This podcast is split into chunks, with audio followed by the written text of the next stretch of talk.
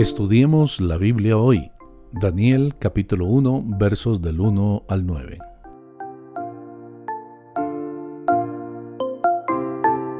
Joacín, rey de Judá. Este era un rey de Judea y el faraón de Egipto lo puso en el trono. Su nombre significa Yahvé es quien levanta, pero el Señor no lo levantó a él para nada.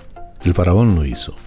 Nabucodonosor, rey de Babilonia, este era el poderoso gobernante del imperio babilónico. El nombre Nabucodonosor es una transliteración hebrea del nombre babilónico Nebu Kutsuri Itzur, el cual significa Nebu protege la corona. En el año tercero del reinado era costumbre para los babilonios el considerar el primer año del reinado de un rey como el año de ascensión y el llamar al siguiente año su primer año. Al pasar la mayor parte de su vida en Babilonia, es natural que Daniel utilizara la forma de cronología babilónica. En esta deportación de 597 a.C., Joacín, Ezequiel y otros fueron llevados. El Señor entregó a Judá en manos de los babilonios principalmente por dos razones. La primera era la idolatría de Israel y la segunda era su fracaso de guardar el reposo de la tierra. Esto muestra que Dios siempre liquida las cuentas a aquellos que se rehusan a responder sus advertencias. En la invasión de 587 a.C., la ciudad de Jerusalén y el templo fueron destruidos. Nabucodonosor no se llevó todos los artículos del templo, solamente una parte. Los artículos restantes fueron quizás escondidos antes de que Nabucodonosor llegara o fueran llevados a Babilonia después. Este fue un mal tiempo para Judá y el pueblo de Dios. Parecía que el Dios de Israel perdió ante los dioses de Asiria, Egipto y Babilonia. El libro de Daniel muestra que Dios se vindica a sí mismo en un tiempo cuando la conquista de Israel podría traer desgracia a la reputación de Dios. Nabucodonosor no solamente confiscó los artículos santos de parte del templo, sino también las luces brillantes del futuro de Judá, jóvenes quizás entre 13 a 17 años de edad. Nabucodonosor demostró que él era un sabio administrador y estratega sagaz, al tomar estos jóvenes como rehenes, le recordaba al pueblo de Jerusalén que ellos no deberían de sublevarse en contra del gobierno babilonio recién impuesto.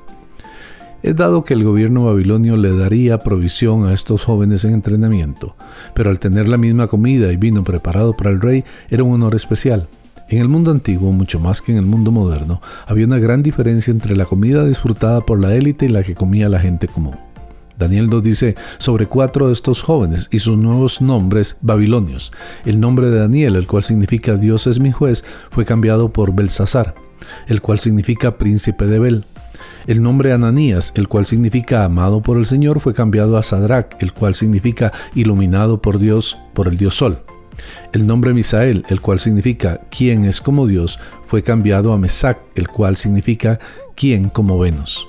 El nombre Azarías, el cual significa el Señor es mi ayuda, fue cambiado a Abednego, el cual significa siervo de Nego. El propósito de la comida, los nombres y la educación era simple. Este era un esfuerzo de total adoctrinamiento con el fin de hacer que estos jóvenes hebreos dejaran atrás a su Dios y su cultura hebrea. Sin duda, Nabucodonosor quería comunicar a estos jóvenes, mírenme a mí para todo. Daniel y sus amigos se rehusaron, insistiendo que ellos se enfocarían en Dios. Satanás utiliza una estrategia similar en contra de los creyentes hoy en día, queriendo adoctrinarlos en el sistema del mundo. La antigua palabra hebrea de contaminarse lleva el pensamiento de profanarse o mancharse. Que Daniel pidiera que él no quería contaminarse implica que le explicó el fundamento espiritual de su petición. Él no hizo ver que él quería evitar la comida del rey por otras razones. Daniel hizo una gran cosa de algo pequeño. Daniel y sus amigos consideraban la comida del rey como contaminación, al menos por tres razones. Primero, sin lugar a dudas, no era kosher.